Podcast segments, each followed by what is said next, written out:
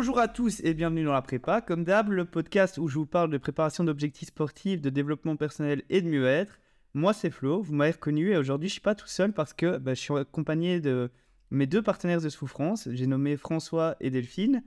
Et euh, en fait, avec cet épisode, je vais euh, justement, comme j'en ai parlé la dernière fois, je vais introduire bah, à la fois des personnes importantes pour moi, mais aussi des profils qui sont variés au niveau sport et parler de l'expérience de chacun, mais peu importe le niveau, et justement avoir une perspective un peu plus grande pour euh, bah, peut-être donner un peu d'inspiration à tout le monde. Et donc, bah, voilà, je vais vous laisser vous présenter chacun votre tour. honneur aux dames, du coup.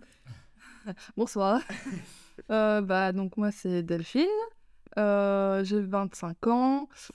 Et euh, voilà, je sais pas ce que je vais dire d'autre. Ben voilà, c'est déjà pas mal. On va commencer par là. Moi, c'est François, j'ai 30 ans et euh, je fais de la course à pied et, de la muscu. Et de la muscu. Et de la grosse muscu. Alors, ben, on revient d'une séance de, de gros squat. donc, ça, c'était assez cool. Ça nous a bien mis en jambes parce qu'on est déjà tout cassé. Et on a fait du bench aussi en même temps. Euh, donc en fait, euh, bah, on va commencer par euh, le début et en fait, moi j'aimerais bien qu'on discute en fait de qu'est-ce qui vous a fait commencer le, le, sport de manière générale, donc que ce soit la course à pied ou la muscu, avoir un petit peu votre votre ressenti général. Donc voilà, qu'est-ce que comment j'aurais expliqué un peu votre parcours en gros. comment vas-y commence Delphine. Ouais. ben, moi, je pense que j'ai commencé, donc j'ai déjà commencé par la course à pied. Euh, j'ai commencé parce que je voulais perdre du poids et parce que je faisais plus rien, donc, aucune activité physique du tout et euh, j'en avais marre euh, de rester à rien faire. Et donc bah, j'ai commencé à cause de ça, quoi, pour perdre du poids et, et parce qu'il fallait que je me bouge un peu. Quoi. Mmh et toi? Moi, c'est pareil, mais j'ai fait du sport étant petit, je sais pas si Ouais, non, moi, j'ai vraiment pratiqué, pratiqué aucun sport quand j'étais petit, donc euh, c'était un peu dur de commencer. Moi, j'en ai fait un peu, mais euh, ça m'a jamais vraiment passionné. Ça jamais... Ok. Est-ce que c'était pour, c'est pour euh, être avec des potes ou des trucs comme ça Et genre, est-ce que, est-ce que le sport à l'école, c'était un truc qui vous rebutait Genre, vous avez pas envie de faire la séance de gym Ou est-ce que c'était un truc genre, ok, ouais, aussi, c'est cool ça dépend de l'âge en fait, parce que quand j'étais plus, plus jeune, entre, euh, entre 1 et 12 ans, j'avais un poids à peu près normal. Mmh c'est ce que je me souviens. Et euh, à ce moment-là, c'était cool, j'aimais bien ça.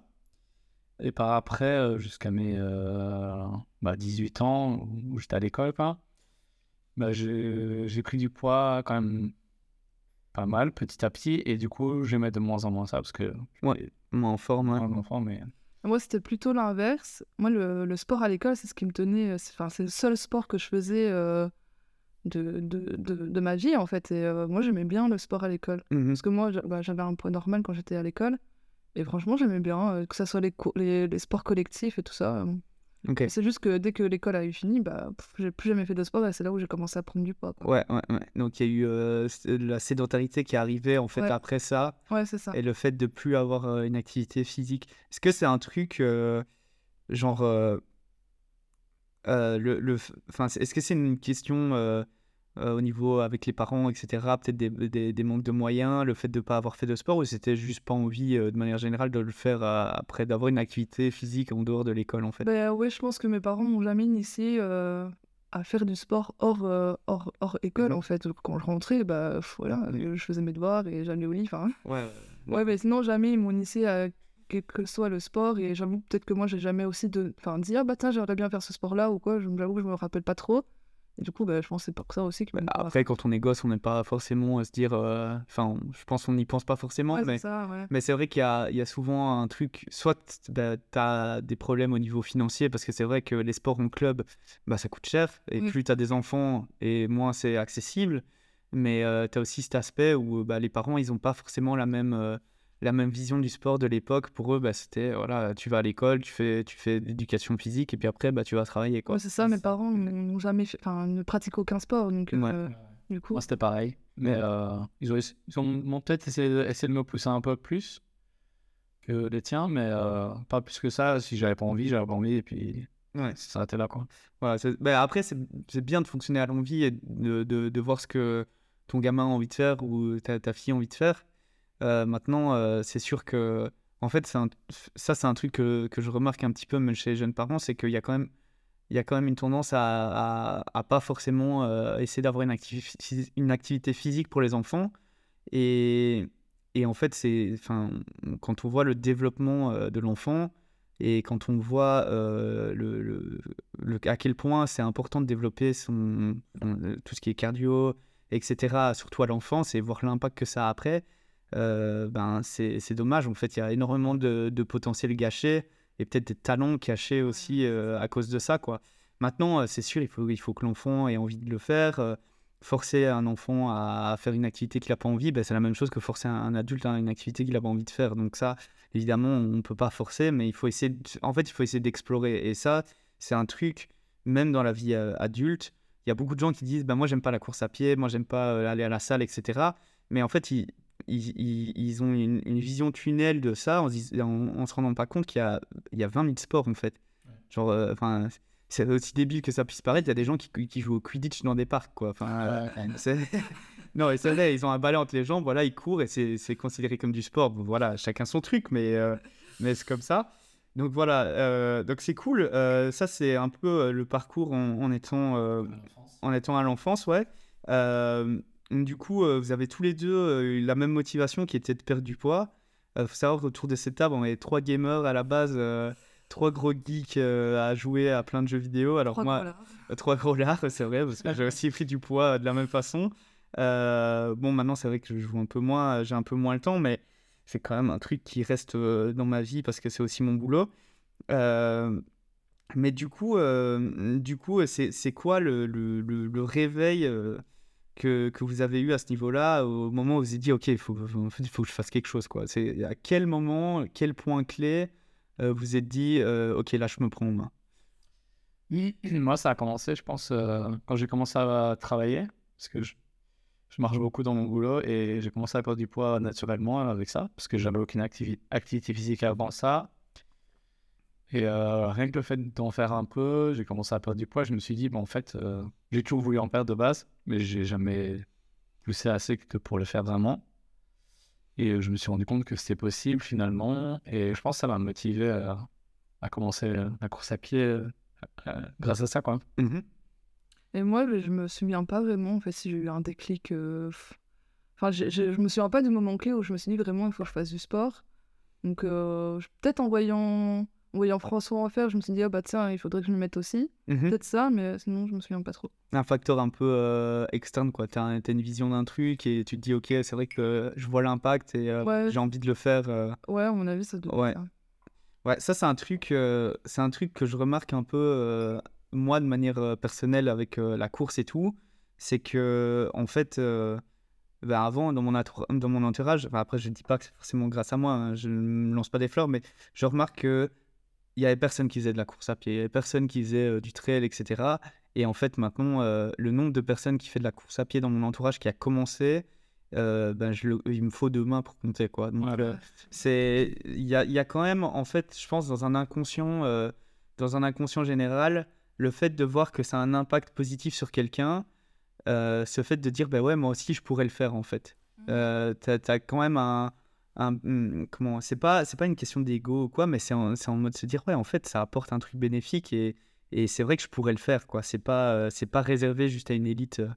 pour moi c'est pas inconscient en te voyant toi euh, et comment ça t'apporte tout ce que ça t'apporte en vrai c'est pas inconscient de me dire et en fait il faut que je m'y mette pour que pour me sentir aussi bien que, que toi tu vois. Ouais Ouais, après, après voilà, là on, on est, on est plus, euh, je veux dire, on est plus euh, personnel, on se connaît mieux, on traîne beaucoup ensemble, etc. Donc peut-être que ça a un impact différent, évidemment.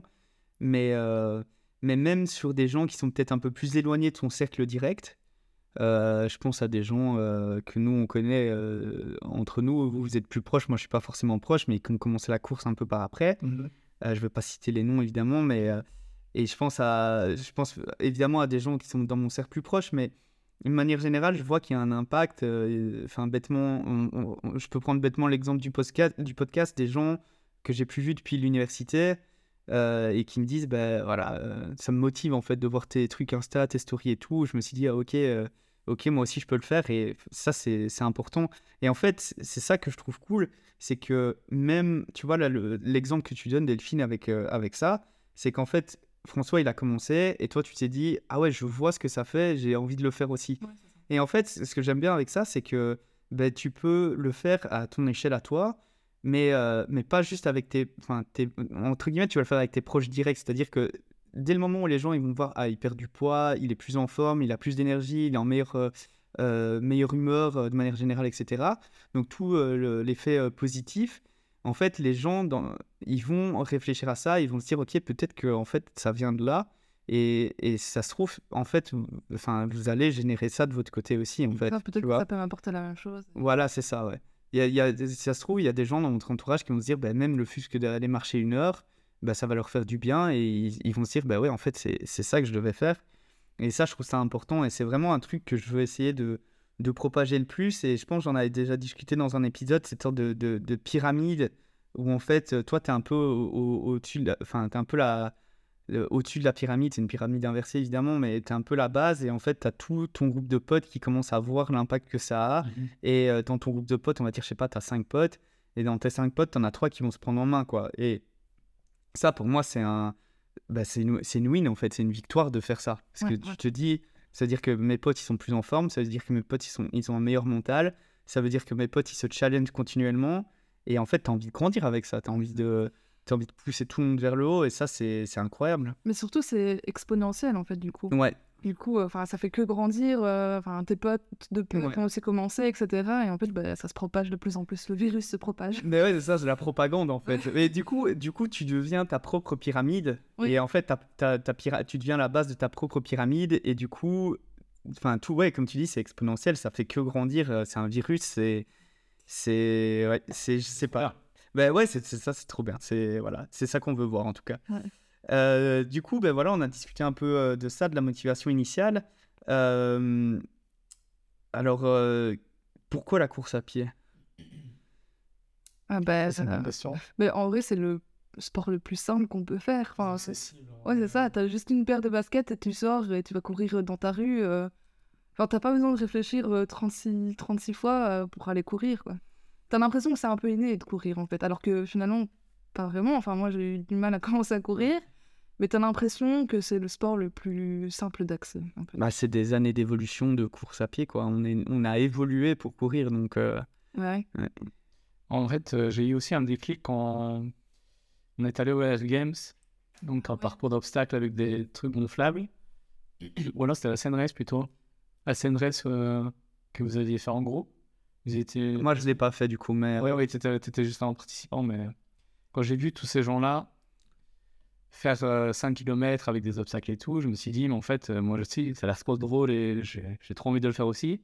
Et c'est à partir de là que j'ai commencé à courir. Enfin, il y avait aussi la peur de bois et tout qui ouais, a joué mais je me suis dit, ah ouais, 5 km et tout, euh, ce serait trop bien de le faire. En fait, quand tu vois tes amis qui sont là en train de s'amuser, en train de courir comme si de rien n'était, alors que toi, tu sais que si tu fais 200 mètres, t'es mort et tu ne peux jamais faire ce genre de choses, ça. Bah, ça te donne envie quand même de te bouger le cul. ouais. Et ça, ça c'est ouais, c'est clair. Et après, c'est pas. En plus, tu vois, c'est pas une motivation en mode. Euh, euh t'as de la. T'as de la honte ou euh, t'as une sorte de, de, comment, de culpabilité euh, de pas pouvoir le faire, mais tu te dis en fait j'ai envie de le faire parce que ça a l'air marrant, parce que ça a l'air cool, tu vois, c'est positif, c'est pas un truc genre quelqu'un qui, qui te dit voilà tu ne bouges pas le cul, t'es une grosse merde, pour parler crûment, mais genre c'est pas quelqu'un qui te descend, c'est vraiment une motivation externe de dire ouais ça a l'air trop cool, j'ai envie de le faire. Et ça, c'est. Et ça, si, en fait, ça, tu vois, pour revenir un peu à, ce que je disais avec l'enfance, etc., si tu n'explores pas dans ta vie adulte, donc c'est-à-dire si tu sors pas de ta zone de temps en temps pour aller voir euh, un événement, pour, euh, pour être un peu curieux, en fait, et, tester des choses, ben ça, ça t'arrive jamais. Ça, ça t'arrive jamais parce qu'en fait, tu es dans ton confort journalier de, de métro, boulot, dodo, tu rentres chez toi, euh, bah déjà, tu n'as pas d'énergie. mais ça, as pas moins t'en fais, moins t'en feras. Mhm. Ça, c'est sûr et certain. Et puis, euh, et puis en fait, du coup, vu que tu n'as pas d'énergie, bah, tu n'as pas ce, ce, petit truc de te dire tiens, je ferais bien un truc différent aujourd'hui, en fait. Et du coup, ça te coupe tout, quoi. Tu rentres dans une spirale infernale et tu sais pas t'en sortir. Et je pense que c'est là que la motivation extérieure, elle est importante. Le fait d'avoir quelqu'un dans ton entourage qui, qui le fait et que tu vois le, le bénéfice, tant est que t'es pas euh, le type de personne qui dit bah, pourquoi tu fais ça ben, parce que voilà, on en connaît tous des gens, des gens comme ça. mais en fait, les gens qui te disent ça, c'est, il faut leur dire, mais teste en fait, viens essayer avec moi, tu vas voir, tu vas comprendre pourquoi je le fais. Et parfois, c'est un peu dur, mais mais enfin, il y a moyen de propager le virus en faisant ça. Hein. Vraiment, je pense que c'est un peu dur de. Moi, pour moi, c'est un peu dur de le faire personnellement, je le sais, parce que je prends ça de manière très ironique et très sarcastique, et c'est pas la bonne réaction, je, je le sais. Euh, mais, euh, mais je sais que par contre, si je fais l'effort de dire mais, vraiment, viens avec moi, je vais te montrer ce que c'est, et sans casser la personne, sans aller lui faire faire des intervalles ou euh, genre une séance de côte, mais vraiment, tu vois, lui expliquer que bah, par exemple, la course à pied, en fait, c'est 80% de ton temps, on est capable de discuter. juste faire ça, je pense que tu peux créer des, des, envies de le faire. Quoi. Après, je dis pas que la personne, elle va vouloir courir un marathon, etc. Mais je pense que tu peux réveiller vraiment une envie ou le fait euh, d'avoir ce rush euh, d'endorphine euh, d'après ta séance et les gens comprennent ah ouais en fait je me sens bien en fait j'ai de l'énergie en fait je suis capable de. Mais ça il y a une fierté qui sort de ça et c'est super important quoi. Donc ouais là je suis super d'accord avec tout ce que vous avez dit. Du coup ce que, ce que j'ai envie de, de, voir aussi, parce que je sais que, voilà, là on a parlé de motivation initiale, la motivation ça tient pas. je pense qu'on est tous d'accord autour de cette étape que des fois on n'a pas envie d'y aller. Euh, et du coup, euh, moi j'ai envie de parler un peu de discipline, le mot qui fâche, euh, et voir un petit peu comment vous voyez la discipline en fait. À quel point est-ce que vous imaginez, enfin, à quel point vous vous sentez discipliné et, et, et est-ce que pour vous, enfin, quelle est quelle est l'importance de la discipline en fait dans le fait de pratiquer une activité physique euh? C'est un peu une question inverse, hein, mais. Euh, ouais, mais euh, moi, en ce qui me concerne, en fait, quand j'ai commencé vraiment au tout début à courir, en fait, je le fais via une application From Coach to 5K. Mmh. Et là, pour ceux, excuse-moi, je te coupe. Pour ceux qui ne connaissent pas, c'est c'est ici en Belgique, ça s'appelle Je cours pour ma forme. Euh, ça, je suis sûr que les gens ont entendu parler de ça. En fait, le principe de euh, From Couch to 5K, c'est euh, de partir d'absolument rien et d'être capable de courir 5 km sans s'arrêter. Donc, il n'y a pas une question de temps, mais c'est le principe de juste arriver à courir 5 km sans s'arrêter. Et alors, ça va commencer par alterner de la marche et de la course lente au début, et puis après, on va accélérer un petit peu au fur et à mesure des, des séances. Et ouais, et en fait, ce qui était super avec euh, cette application-là, c'est que, ben, je sais plus, je crois que c'était trois séances semaine, deux, je sais plus, enfin, je crois que tu pouvais choisir. Mais euh, en fait, tu as une régularité où, enfin, tu es obligé d'aller dans tes, euh, dans tes trois séances par semaine parce que tu te dis, oh, si je vais louper. c'est un programme d'entraînement. Ouais, c'est un programme d'entraînement.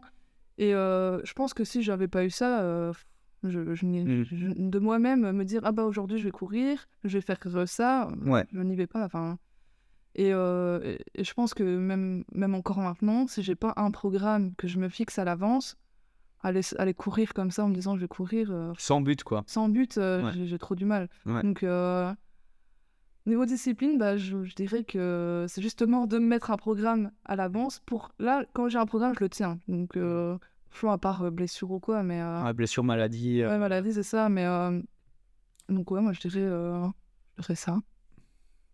Et, moi, pour la course à pied, c'est un peu pareil. J'ai besoin aussi d'un objectif et du coup d'un programme d'entraînement. sinon, il y a une période où je courais beaucoup aussi avec une amie. Et là, c'était plus simple, vraiment sans, sans programme. juste on se donnait rendez-vous et on y allait. Et du coup, ça donnait la motivation d'y aller. On courir à plusieurs aussi, c'est ça peut être une, source, de motivation, de, de, discipline, de garder plusieurs jours par semaine.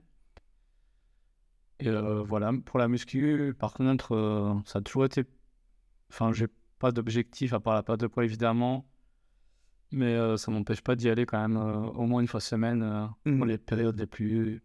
les moins importantes, on va dire. Mmh mais du coup, du coup, enfin en tout cas dans ton cas, Delphine, c'est le fait d'avoir en fait, d'éliminer le, facteur euh, réfléchir à ce que tu dois faire. Ouais, c'est ça. Euh, qui fait que tu arrives à t'y tenir, quoi. Ouais, c'est ça. Le, le, facteur, euh, entre guillemets, coaching, même si là, du coup, c'est un programme qui est tout fait, que, que, tu suis, mais c'est vraiment le facteur éliminer les, des frictions qui sont là au fait de sortir, quoi. Ouais, c'est ça. Parce que si je, je, dois commencer à réfléchir à ce que je vais faire aujourd'hui...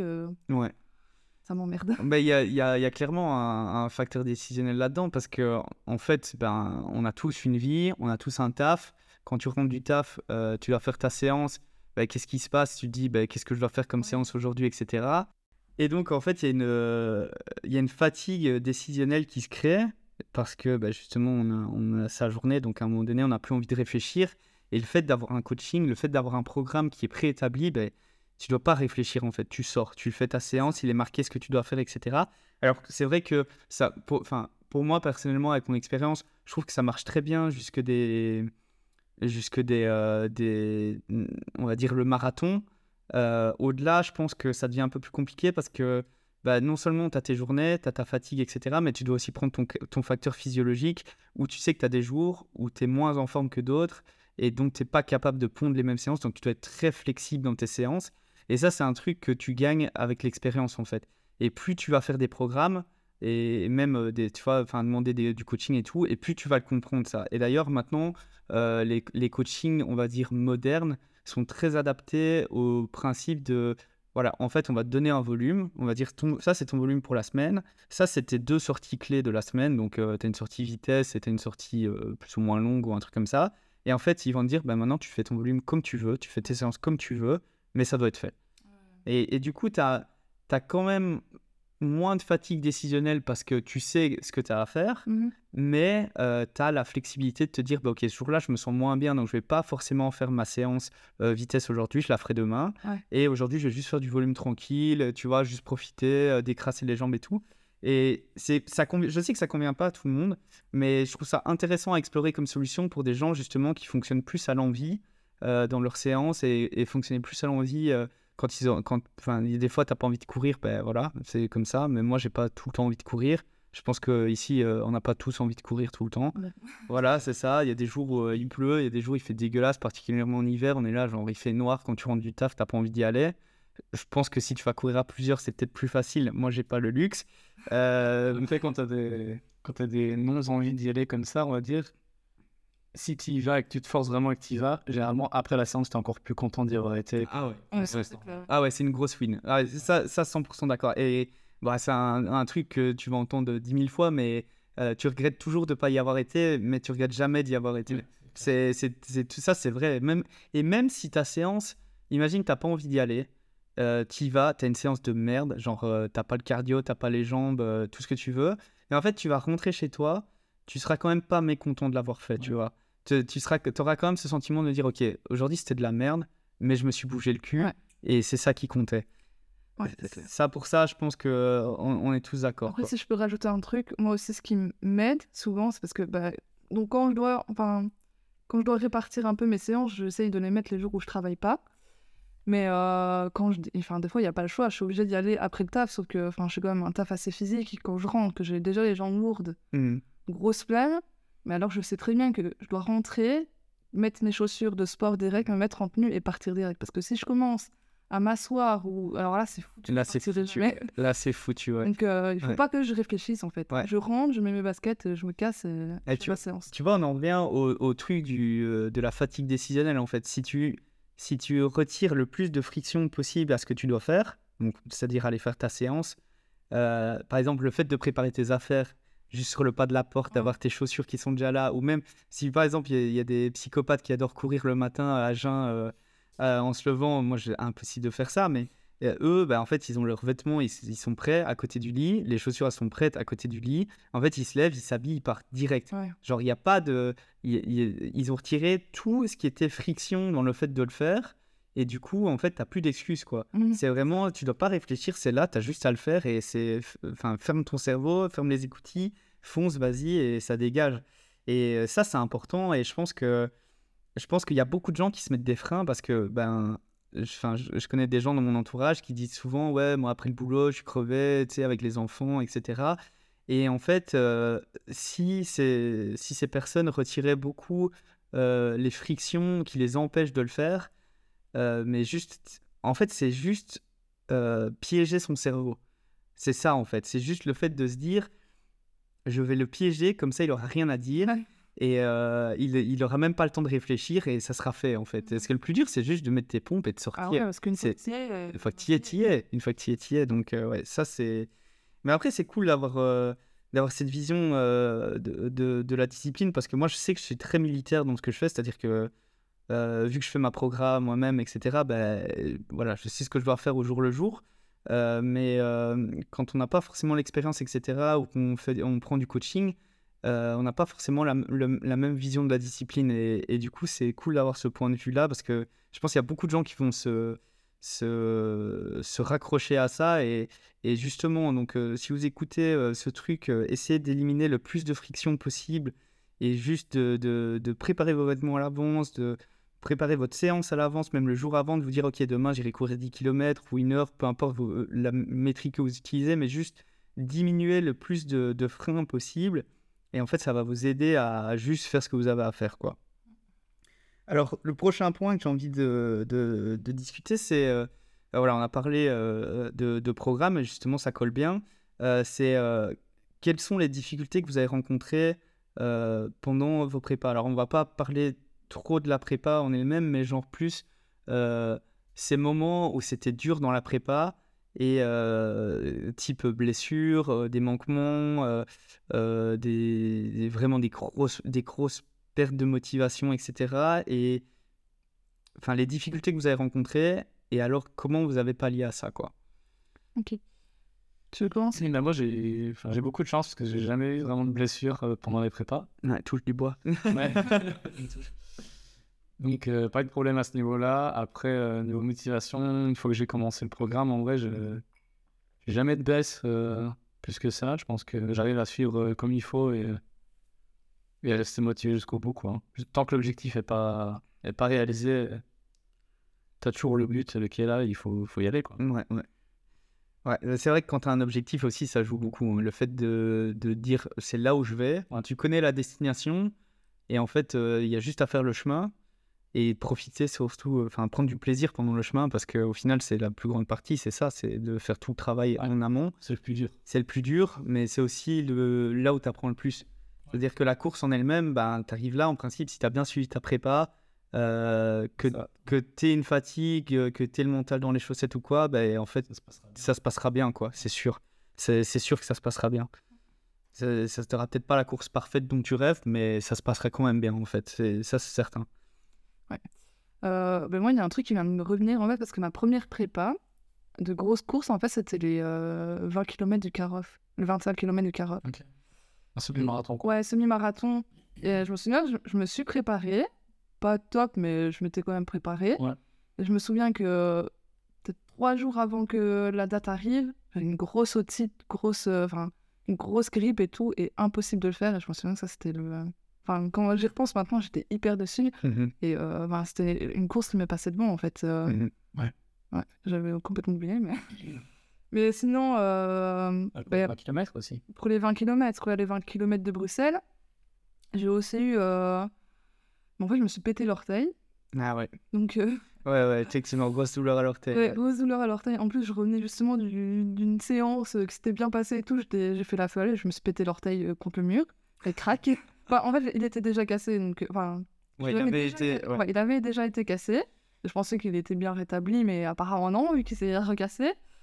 Et là, euh, ben, heureusement, je, enfin, je me suis mise quand même euh, vachement à l'avance pour préparer les euh, 20 km. Du coup, euh, je crois que j'ai arrêté une semaine et demie, deux semaines, je sais plus trop. Je pense une semaine et demie, ouais. Ouais. Mm. Et après, j'ai su, euh, enfin, j'ai fait un, un petit peu de vélo, mais pas grand chose. Et j'ai su, su reprendre, mais franchement, dégoûté, là, le moral. Ouais, le moral, il prend et- la ah ouais, il prend un coup. Je sais, putain, mais qu'est-ce que je suis conne, pourquoi je me suis cassé l'orteil Enfin, Ouais, ouais. alors, euh, à m'en vouloir, à crever. euh. Ouais. Non, ça je, ça, ça, je comprends entièrement. Euh, pour m'être déjà fait la cheville plusieurs fois, je- ça m'est arrivé. Mon premier ultra, premier 53 km, deux semaines avant, je me fais la cheville. Mon 100 km l'année passée, deux semaines avant, je me fais la cheville. Ça m'est arrivé plusieurs fois et ça, je comprends la frustration. Tu te dis, mais en fait, toute ma prépa s'est bien passée. Ouais. Les deux semaines avant, c'est ton, ta- c'est ton tapeur, c'est ton affûtage, comme on dit en français. Euh, et, et tu te pètes un truc. Et genre là, t'as le démon, mais absolu en fait. Tu te dis, mais il y a un objectif qui va me passer sous le nez parce que une bête erreur, une bête bêtise.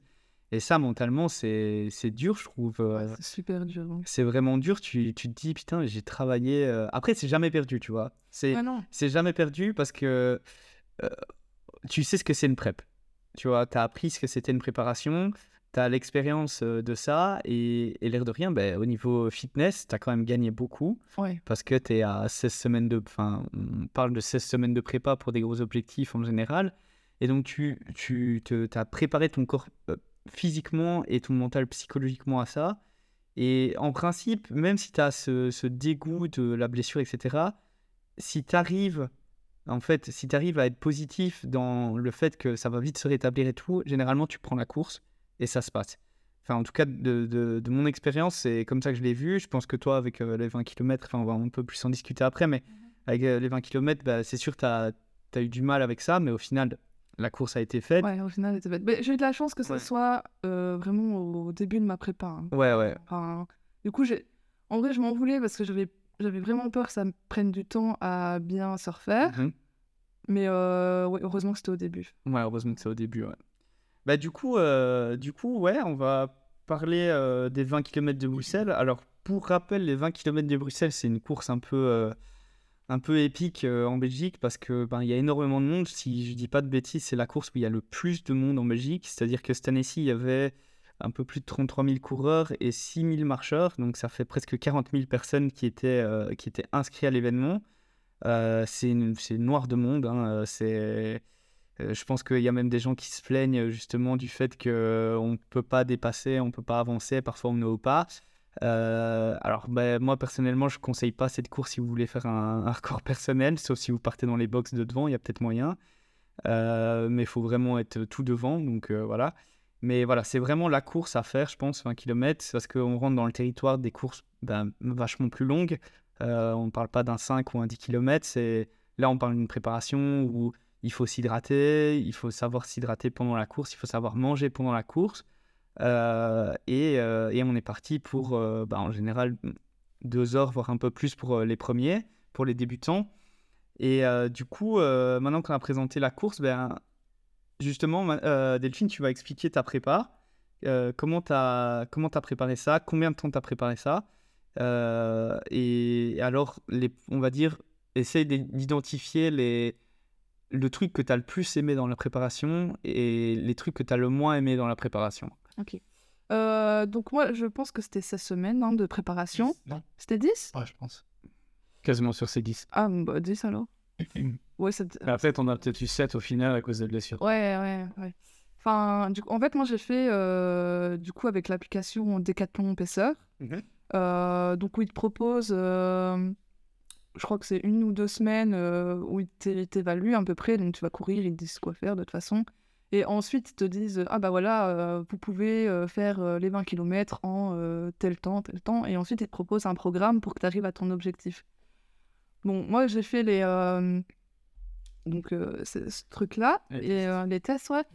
Et il m'a dit que je pouvais le faire en deux heures. Bon, j'y croyais pas trop parce que moi, je suis quand même pas, pas très rapide de base. euh, Enfin, vraiment, euh, normalement, je suis à peu près à 7, euh, 7 minutes le kill. ouais, ouais, c'est à 7 minutes le kilomètre. Donc, euh, les deux heures, on en était loin. Mais bon, je me suis dit, bon, on va essayer. Ça se trouve, je vais avoir une évolution de dingue. Et, et voilà. Euh, mais sinon, moi, ce que j'ai préféré dans ma prépa, ben, euh, c'est justement l'évolution. Donc, j'ai vu euh, du début à la fin. euh, donc, euh, surtout, donc euh, il y avait des, des entraînements de- d'intervalles. Et c'est ça, à chaque fois, je me. Enfin, donc, tu avais l'échauffement, les intervalles, et on va dire. euh, une, comment on appelle ça? Du cooldown. Ouais, Le retour, ret- re- Au calme. retour au calme. Retour au calme. français, ouais.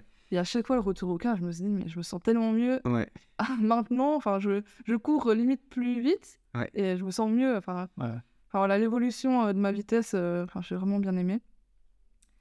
Et euh, par contre, ce que j'ai moins aimé, c'est justement, il y avait quand même l'application, enfin, c'était, euh, ils ont, ils m'ont mal évalué en fait, l'application. Ça veut dire que des fois, ils me demandaient de courir à des vitesses, euh, donc dans les, dans les intervalles, à des vitesses pas possibles. Intenable, ouais. Intenable, ouais. 40 par exemple euh, pour les Ouais, intervalles. avait même du 4,30, hein, il y avait du 4,30 Ouais, des fois. Ouais, Ouais, je peux... c'est un peu intenable, quoi. Ouais. Et sauf qu'au début de la prépa, ben, je voulais vraiment euh, faire... euh, J'aime bien faire dans les règles. Donc, on me demande de faire ça, je vais faire ça. Ouais, ouais. Sauf qu'en fait, c'était pas possible. Un je me tuais... Et je, je- vraiment, je n'aimais pas. Enfin, je voulais pas les courir parce que ça me tuait, quoi. Ouais. Et jusqu'au moment où je me suis dit, bah merde, en fait, je vais juste euh, courir comme j'ai envie. Et c'est là où j'ai commencé aussi à un petit peu adapter, bah, comme tu disais tantôt, euh, Être flexible. ouais, être flexible, où je me disais, bah tiens, euh, je vais peut-être faire ma longue là plutôt que là, mes intervalles là plutôt Ouais. que là. Et alors, les intervalles, bah, quand on me demandait de courir du 4 ans, je fais, bah non, je vais faire du 5 Tu, ans. tu sais pas, ouais. ouais, ouais. Et je, je vais me gérer moi. Et finalement, finalement bah, maintenant, j'arrive mieux à me gérer, à savoir euh, ce dont je suis capable. Me dire, ah, bah, là, je peux tenir 4 minutes euh, Ouais. dans ce temps-là. Et puis, quand même, réussir à, à courir euh, dans mes temps de repos. Parce qu'au départ, je faisais jamais ça. Tu marchais dans tes temps de repos, Ouais, ouais. Je courais euh, le plus possible. Et après, je marchais. euh, mais, enfin, Ouais, ouais, ouais. du coup, l'évolution, je la voyais pas à ce moment-là. Ouais, ouais, ouais. Et c'est vraiment quand j'ai euh, appris à, à courir à mon rythme et tout ça Mhm. que j'ai vu l'évolution arriver. Ouais, mais ça, c'est ce moment où tu te connais pas et ben voilà, l'application, elle est faite. euh, c'est- je veux dire, c'est des programmes qui sont connus maintenant, entre guillemets, qui sont très standardisés, même si, euh, si tu prends un coach personnel, tu auras quand même une expérience vachement différente euh, parce qu'il y a plein de méthodes d'entraînement en fait. hein. Ouais. Et, et en fait, euh, ce truc-là, le problème, c'est que, comme tu dis, tu as mal évalué dès le départ. Il t'a su- il t'a surestimé, en fait. Euh, après, je dis pas ça pour te choquer. Ah non, mais euh, euh, c'est, il t'a, il t'a surestimé. Et, et le problème de ça, c'est qu'après, bah, en fait, tu risques même de te dégoûter, en fait. ouais. Parce que si tu Voire comme blessé. voire de te blesser, c'est encore plus grave. euh, euh, parce que à la limite, t'es dégoûté, bon, bah, ça, c'est pas grave. Enfin, c'est pas grave. Si, c'est grave, mais euh, le fait de te blesser, bah, ça remet beaucoup de choses en question. Ouais. Et ça, c'est pas ouf. Du coup, il faut, c'est sûr, il faut, il faut, euh, il faut être intelligent. Tu l'as bien fait. Je pense que tu as été flexible, tu as bien compris ça. Et, euh, et, et le fait que tu aies compris ça, bah, ça va t'aider euh, pour tes prochains, objectifs, tes prochains objectifs parce que euh, du coup, tu connais mieux ton corps, tu connais mieux la réaction euh, aux- enfin, que tu vas avoir sur des stimuli euh, comme quand tu fais des intervalles et tout ça Mhm. et ça va ça, ça débloque un potentiel de malade quoi tu vois mieux tu vois mieux le, le, le- comment le parcours jusqu'à l'objectif tu as une meilleure vision de ça et ça te permet de mieux profiter aussi euh, euh, des entraînements et de voir ton évolution pendant et pas juste à la fin quand tu arrives à l'objectif Ouais. final et parce que ça se trouve tu auras une mauvaise course hein, t'en sais rien peut-être tu vas être malade peut-être machin etc et au final c'est con de te dire euh, en fait j'aime pas ce que je fais pendant 16 semaines ou 10 semaines ou quoi et d'arriver à l'objectif final et de le louper parce que parce qu'il y a une raison XY, parce qu'il y a toujours une variable en course. Alors qu'en fait, si tu arrives à kiffer pendant autant de temps, bah, au final, c'est 15 jours Ouais. tu vois, de récompense, on va dire. Et si tu l'as pas, bah, c'est pas grave parce que tu as quand même Ouais, kiffé pendant autant de temps. Voilà, c'est ça, tu pas tout perdu. Ouais. Et ça, c'est, ça, c'est un point clé, c'est vraiment de, d'apprécier le, le, le parcours plutôt que la destination parce que bah, la destination, même s'il y a une certitude euh, euh, qu'elle va se produire, euh, bah, tu n'es pas sûr de comment elle va se produire. Même si tu as beau être le mieux préparé au monde, tout ce que tu fais, c'est augmenter tes chances de réussite. Mais ça ne veut pas dire que tu vas réussir. Euh, je prends mon exemple personnel avec euh, la LAT. Toi, tu étais là, François, sur, le ravito pour mon assistance. Quand je suis revenu à la base de vie après avoir loupé les deux euh, impossible que je reparte. Pourtant, j'étais prêt. Mais physiquement, j'étais, voilà, c'était pas mon jour. Il y avait trop de variables, il y a eu trop de choses qui ont fait que Mentalement aussi, c'est. mentalement, ça a été très dur. Et, et pourtant, j'étais prêt. Parce que j'ai préparé ça pendant, bah, depuis, euh, depuis début janvier. À la base, c'était pour Majorque. Et puis finalement, ça s'est retrouvé sur cette course. Et donc, c'est la preuve que, heureusement que, j'ai, heureusement que je kiffe Oui. le trail. tu vois. Heureusement que je kiffe le fait de, d'aller me foutre la, la gueule dehors sous la flotte en plein hiver euh, pendant 30 bornes. euh, Parce que sinon, bah, je l'aurais pas fait. quoi. Mm. Et ça, euh, j'ai aussi eu euh, quelques entraînements sous la pluie. Ça a quelque chose de satisfaisant, je sais pas pourquoi. Ouais, ouais, quand t'es là, putain, t'es sous la pluie, tu, tu fais ce que t'as à faire, tu rentres, t'es dégueulasse, mais t'en Ouais. fous, putain, j'étais sous la pluie, je sais pas si c'est satisfaisant. C'est le fait d'en chier, en fait. Ouais. Il n'y a pas d'autre mot, c'est le fait de, de te sortir de ta zone de confort et de te dire, mais, euh, en fait, je le fais et personne d'autre le fait. Enfin, c'est un peu grossier de dire ça, mais personne d'autre le fait. C'est vrai, il n'y a pas beaucoup de gens qui le font. Le fait de faire ça, ça te donne une fierté personnelle qui est juste euh, incroyable. Et c'est pas, euh, c'est pas une fierté en mode, euh, regardez, moi je le fais. C'est en mode, je l'ai fait. c'est pour moi, ouais. Ça, c'est, je je suis entièrement d'accord avec toi. Euh, du coup, ben, ça, c'est ta prep. Euh, maintenant, on va parler euh, de la course en elle-même. Commence par le matin. Commence par euh, le réveil, euh, la nuit, euh, bah, ou la- l'avant-nuit. Est-ce que tu as réussi à t'endormir? Ah non, j'ai dormi deux heures cette nuit-là. En plus, euh, François m'avait prévenu. hein. D'ailleurs, j'ai oublié de le dire, mais François, dans un prépa, il a, aussi- il a aussi. euh, m'a quand même bien aidé au départ, hein, parce que euh, il m'a motivé à faire mes premières sorties et tout ça. Et, et d'avoir quelqu'un avec toi, bah, d'office, ça motive. Enfin, Mm, surtout que lui, euh, ouais, lui, il, avait l'habitude, vu qu'il a fait un marathon et tout ça. Donc, euh, enfin, voilà. Et euh, du coup, euh, ouais, non, nuit horrible. Du coup, je me dis, euh, je, je vais lire, parce que quand je lis, euh, en deux secondes, je m'endors. Et finalement, bah, j'ai j'ai lu toute la nuit. Et du coup, voilà, impossible de m'endormir.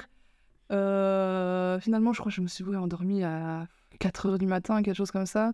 Mais du- en plus, le stress monte parce que tu es là, putain, je dois dormir, j'arrive pas à m'endormir. Du coup, tu t'excites. et Enfin, c'est un cercle vicieux. euh.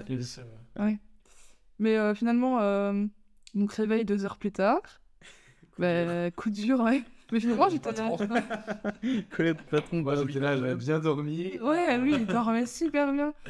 Après, après, enfin, ce qui est important, c'est en fait, c'est ton sommeil, euh, enfin, c'est ton accumulation de sommeil la semaine avant.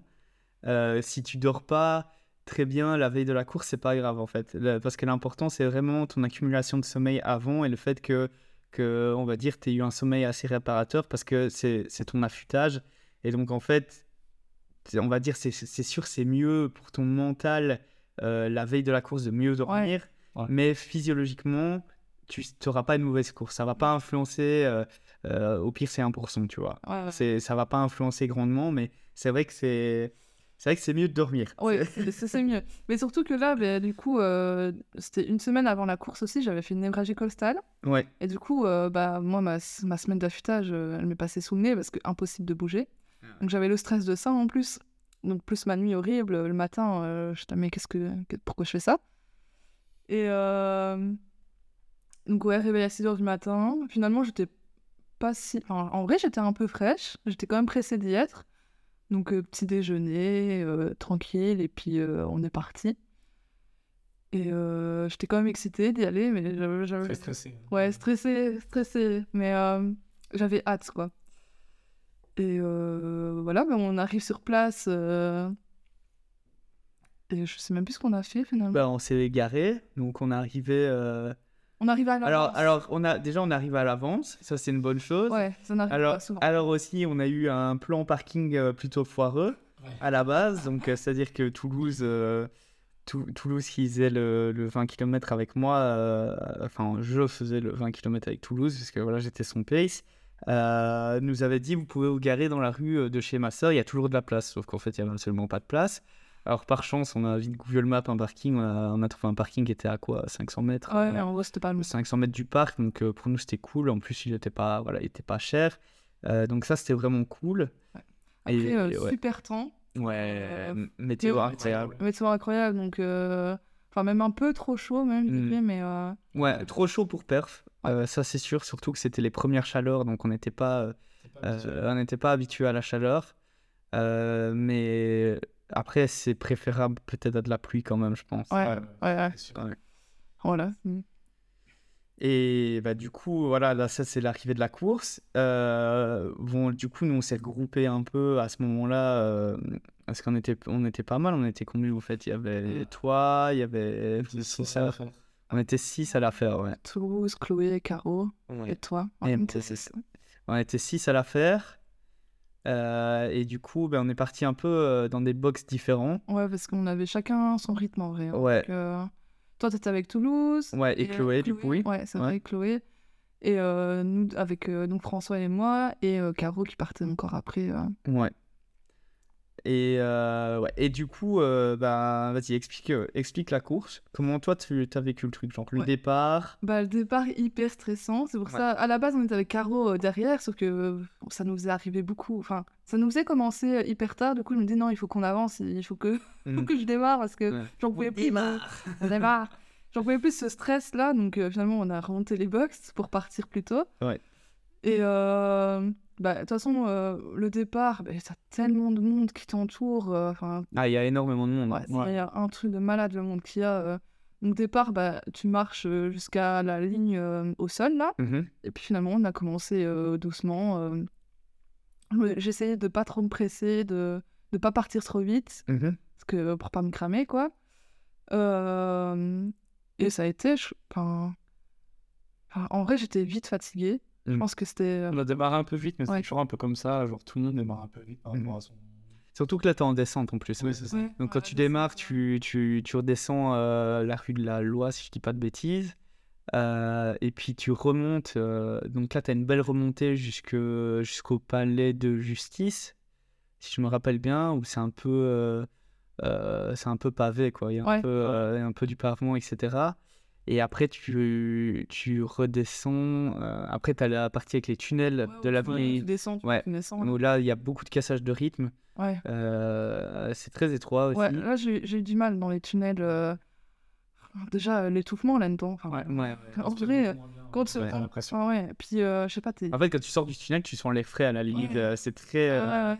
Et tu te dis, mais en fait, il fait, sens... enfin, il fait tellement chaud dans le tunnel, euh, ça, ça te crame en fait, Ouais. euh, ces, ces trucs-là. C'est une partie un peu Tout difficile. de la course, en fait, j'étais tellement hyper concentrée. Mais je crois que j'ai pas tant profité de ça, enfin, de la course, tellement j'étais concentrée sur euh, ce que je devais faire, Ouais. euh, comment le faire.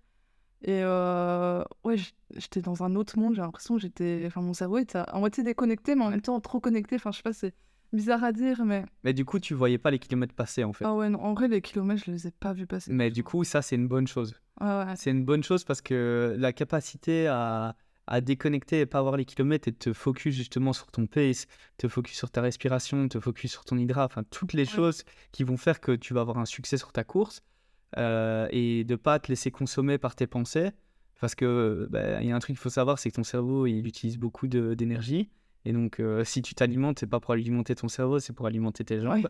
Euh, mais en fait, ça, c'est une, une compétence pour moi qui est essentielle, surtout si tu veux faire des distances plus longues, euh, parce que le fait de déconnecter, il y a des moments où tu vas être moins bien, et le fait de savoir faire ça, ça fait passer plus vite les moments moins bien et de pas avoir les kilomètres, quoi. Ouais, ouais. Donc, c'est en soi, tu profites de ta course, mais c'est juste que bah, tu as travaillé pour un objectif, c'est normal que tu sois concentré, Ouais, c'est normal que tu sois c'est- dedans, tu vois. C'était quasiment son premier première course officielle. Ah bah ouais, c'est- c'était ma première course officielle. en Ouais, ouais. J'avais jamais fait 20 km. Le plus que j'avais fait, c'était 16 km et je me suis blessée parce que j'étais pas préparée. Donc, euh, Ouais, ouais. Ouais, et c'est- euh, ouais. Et euh, qu'est-ce que je voulais dire? Je ne sais plus.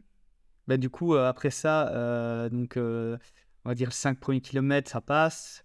Ouais. Euh, Oui, j'avais, en fait, j'avais le mauvais réflexe de regarder ma montre. C'est Ouais. pour ça que m'a dit arrête de regarder ta montre. Ouais, Et après, ça a été. euh, ouais, ça, c'est, ça, c'est bien de ça. Ça, c'est bien. C'est bien parce que ça, tu vois, encore une fois, on parle de facteur décisionnel. Le fait de regarder ta montre, tu te concentres pas sur ta course. en Ouais, fait. c'est ça. hein. Euh, Alors que normalement, tu dois. Et ça, c'est de l'expérience, mais en fait, le truc, c'est que euh, en course comme ça, surtout sur route, moi, je l'ai remarqué euh, très tard, mais tu connais tellement ton rythme, tu es comme un métronome en fait. Tu as tellement travaillé ces paces à l'entraînement, donc une pace semi-marathon ou ton pace marathon, qu'en fait, tu n'as pas besoin de regarder ta montre, tu sais à quelle vitesse tu vas. Tu enfin, ton corps sait exactement à quelle vitesse tu es. Et, euh, et en fait, tu vas, regarder, tu vas juste regarder quand ton split il bip en fait. Tu vois, quand ta montre elle, elle, elle bip et que tu regardes, ok, je suis dans mon temps, ok, je suis en négatif split, ok, tu vois. C'est un peu euh, ce facteur de, de dire, ok, je, je sais que je suis dans mon plan d'action, dans mon Ouais. plan d'attaque, mais tu vas pas regarder ta montre en mode, je vais regarder euh, ma fréquence cardiaque par exemple, ou je vais regarder, euh, euh, je vais regarder mon pace, ou je vais regarder le temps, etc. Non, non, tu vas, tu- enfin, plus tu vas avancer, moins tu auras tendance à faire ça. Et, euh, et la montre, ça peut être un, un, un détraqueur de ta course en fait. hein. Ouais, mais là, ça va. En vrai, il m'a dit mais arrête de regarder ta montre. Ouais. Après, au bout du. Enfin, voilà, dès le départ, j'ai arrêté, quoi. Ouais. Je me suis juste laissé aller. Et... Parce que si tu as trop, euh, t'as trop aussi euh, tendance à focus sur ta fréquence cardiaque, Ouais, Alors, fait. elle- déjà elle va monter. Euh, si en plus tu as un capteur optique, les capteurs optiques, bah, ça déconne. Ouais, Euh, tu vois, ça se trouve, ta montre, elle est pas bien mise à ton poignet, euh, il y a une différence de température, etc. etc. T'en sais rien, et en fait, ça te met 10, P- 10 ppm en plus, ouais. alors qu'en fait, ton tu ressenti sais, est... c'était Voilà, c'est ça, ouais. Ouais, c'est ça. Donc, du coup, ça, c'est un peu un... Ça, c'est un bon conseil à donner à tous les gens qui font une grosse euh, distance comme ça. Euh, c'est effectivement de pas... euh, En fait, l'entraînement, la montre vous sert à, à savoir ce que vous ressentez à telle pace, à telle, euh, telle allure et tel, tel effort, et à vous, à vous faire mémoriser ça. Mais à la course, vous avez mémorisé ça, vous n'avez plus besoin de regarder Ouais. Et la montre, elle ne sert que justement à vérifier, comme je l'ai dit, euh, au moment où tu as ton kilomètre qui bip, à savoir si tu es vraiment dans le tempo ou pas. Dans ton bon rythme. Mais ton rythme cardiaque, etc., tout ça, tu dois, tu dois le lâcher. Il faut savoir qu'en plus, ben, tu n'as pas bien dormi. Donc, tu as déjà une Ouais. variation de ta fréquence cardiaque qui est différente. Euh, tu as le stress de la course. Tu as déjà au moins 10 BPM en plus que d'habitude. Euh, Est-ce que tu es bien hydraté? Est-ce que tchic et tchac Tu vois, tu as tellement de variables qui peuvent influencer ton rythme cardiaque. Ouais. Euh, bah, sur une course, il faut pas se baser là-dessus. Il faut te baser sur les ressentis que tu as eu à l'entraînement, te rappeler de ça et ne focus que là-dessus. en fait Ouais, ouais. et te concentrer là-dessus. Et du coup, euh, au niveau. euh, donc, euh, bah, vas-y, là, non, là, on va dire, on a fait 5-10 km. moitié de la course, comment tu te sens? Euh, bah, en vrai, c'est dur parce que j'ai l'impression que je m'en rappelle pas tant que ça. À 10 Je te le- km, tu te sentais bien encore. Ouais, en vrai- ouais, 10 km, je me sentais bien. J'avais pas. euh, En fait, j'avais. Je pense que j'avais quand même un état général de fatigue sur la course Ouais. euh, depuis le départ, mais que ça allait, j'arrivais quand même à prendre Ouais. sur moi. Euh, parce que, ouais, d- normalement, je me sens mieux quand je cours, et là, j'avais vraiment euh, un état général un peu faible, mais, euh, Mhm. mais ça allait. En fait, à 10 km, on sortait du bois de la Cambre. Je sais pas si tu te rappelles. Donc, on sortait du bois, on avait Il y le avait petit. DJ. euh, Ah Ouais. ouais. Ah bah, le DJ, en vrai, il m'a requinqué. Ouais, ouais, ça, Genre, ça, ça, euh, ça fout la motivation. En vrai, ouais, je, je me souviens, j'avais une petite, une petite légère euh, baisse de, de morale, là, et avec la musique, euh, ça requinque. En vrai, vu que tu as tout le temps des gens, et c'est ça aussi qui fait que tu ne vois pas le, les kilomètres passer, parce que t'as l'impression d'être... jamais seul en fait. Ouais, non, Ouais, t'es jamais seul. Jamais mais- ça. Il y a toujours des coureurs, ça, c'est sûr. Ouais. Euh, Ah et, ouais, euh, des, et des spectateurs, ouais, t'as. Mais C'est quoi qu'ils ont donné aux infos comme chiffre? Je crois que c'est 250 000 spectateurs sur, ouais, euh, sur euh, le, le tracé. C'est quand même euh, beaucoup, hein. C'est c'est énorme. On se rend pas compte de la foule que ça fait, mais ça a un impact sur le mental. Le fait aussi. euh, euh, après, là, je, je me rappelle plus si c'était le cas, mais euh, je me rappelle qu'au au marathon de Bruxelles, on avait les noms sur le dossard Ouais. et les gens crient ton nom. Tu vois, et ça, c'est un truc, genre, euh, C'est ouf. ça- c'est ouf parce que les gens, te connaissent pas, mais ils disent Allez, euh, François, allez, Ah Florian, euh, tu vois, et ça, c'est un- un impact parce qu'il y a des moments où tu as des coups de mou, justement, et ça te. C'est comme s'ils te connaissaient, tu vois, Ouais, genre, ouais. comme si tu avais une relation intime avec eux pendant un petit Ouais. instant. Et, là, là, il n'y avait pas les noms euh, sur les dossards, donc on n'a pas eu ça. Mais... mais par contre, je savais qu'il y avait des gens qui nous attendaient sur le côté, donc en vrai, j'avais toujours l'espoir de les voir. euh, Ouais, ouais. Sauf qu'on n'a on a pas eu de chance, on les a loupés à chaque fois, mais du coup, euh, c'est pareil, j'avais l'espoir qui était là, mais... Ah, Nous, on les a vus justement en sortant du bois de la camp. Ils étaient à Ouais. gauche là. euh, ils Mhm. gueulaient, ils gueulaient, mais après ça va vite. Hein, Ouais, tu les vois. vite, et puis en plus, t'as tellement de monde autour de toi, c'est- euh, tout... enfin, c'est quand même compliqué. hein. Il y a En fait, il y a vraiment énormément de monde. Enfin, pour moi, personnellement, c'est vraiment pas la course que je ferais pour mon plaisir personnel. J'ai besoin de vivre ça avec des gens. Parce qu'il y a trop de monde et c'est fait. Ouais, Et je pense que c'est un truc. euh, c'est une course qui est faite pour profiter avec ses potes. Ouais, C'est. Bon, après, oui, tu as les élites, tu vois, tu as les mecs comme euh, euh, Amaury Paquet euh, qui vont taper des 1h15, euh, enfin 1h15 secondes. tu vois, eux, c'est des machines de guerre, mais c'est leur boulot aussi. Mais si toi, tu es amateur et, ou même intermédiaire et que ton but, c'est pas de faire un. Enfin, si tu veux faire un chrono, pour moi, c'est pas cette course que tu dois faire. Euh, mais euh, par contre, si tu as vraiment envie de profiter et de vivre un moment avec tes potes qui courent et tout, ça, c'est pour moi, c'est la meilleure course. parce qu'il y a quand même beaucoup de cassage de rythme. Ouais. Parce que tu avances, puis il y a un moment où t'es bloqué, donc tu dois ralentir, et puis hop, tu te remets sur le côté, et... Enfin, en vrai, t'arrives pas à tenir un rythme euh, Ouais, et du long le même, enfin, ça, c'est pas possible. Et tout dépend le box dans lequel tu pars en plus. Ouais. Parce que vu qu'ils te demandent ton temps estimé au départ, ils vont te placer dans un box, sauf qu'en en fait, bah, il y a des gens qui surestiment, qui sous-estiment, etc. Ouais, puis t'as Donc, gens qui marchent aussi. Puis tu as des gens qui marchent aussi, tu pars avec des marcheurs. Donc c'est vrai que c'est vrai que pour moi, je vois difficilement comment, en tant qu'amateur ou même intermédiaire, tu peux te dire je vais aller faire un PR là-dessus. Ou alors c'est vraiment que tu l'as fait et que tu sais que physiquement tu vas exploser ton, ton temps d'au moins 10 minutes et que du coup, même si tu as un peu ces variables, euh, tu vas te faire bloquer ou tu vas avoir des changements de pace et tout, bah ouais, d'office tu vas PF quoi. Mais ça veut dire qu'il y a un écart de niveau entre euh, ce que tu avais avant et ce que tu as maintenant. euh, Enfin, tu pourrais faire mieux ailleurs en fait. Tu vois, c'est un peu. bah, Je considère ça comme du gâchis. Après, chacun fait ce qu'il veut évidemment, mais par contre, en termes d'ambiance, il n'y a rien à faire. Cette course est incroyable. Il y a, Ouais, incroyable. il y a, t'as- t'as des animations tous les 2 km et demi. Euh, c'est vrai que les ravitaux, ben, les ravitaux, euh, des fois tu te dis est-ce que je vais avoir un gobelet? Au final, tu en as toujours un, hein, mais euh, c'est juste qu'il arrive pas au début du ravito, ouais, quoi. ouais. C'est, euh, Un ravito compliqué. euh, oh, le, le premier ravito, c'était le pire. Ouais, ouais. T'arrives, tu comprends pas ce qui se passe. Il y a plein de bouts de, de plastique à terre. ah, c'est un, un, un cimetière de, de, De gobelets, ouais, ouais. Et là, tu t'entends crac, crac, crac, crac partout tellement tu marches sur des gobelets. La, première, c'était compliqué. Ouais, le premier, c'était compliqué. ouais. Après, les autres, ça allait, mais. Euh, Et, euh, et donc, euh, après ça, donc tu as ton milieu de course, on va dire tu es encore fraîche. Ouais, ça. Euh, on arrive où le bas blesse généralement, donc un- après, après les, les ambassades, etc., où on va commencer à remonter Tervuren. Là, euh, qu'est-ce qui se passe? Mais alors, moi, j'ai ressenti, c'est vraiment au 16e, au 16e kilomètre où je commençais à, à me dire, putain, là, je le sens. Ouais. Je commence à avoir mal au, à mon mes deux gros orteils. Je me dis, putain, ça y est, j'ai des ampoules. Euh, vraiment, je commence à en avoir marre, là. C'est pas possible. euh. Un coup de mot au 16e. Ouais. Ouais, au 16e, euh, euh, difficile. Puis on a repris un petit gel, Ouais. je crois, au 16e. Euh, On a pris avant Tervura, donc ça devait être au 17e ou un truc comme ça. un peu. Ouais.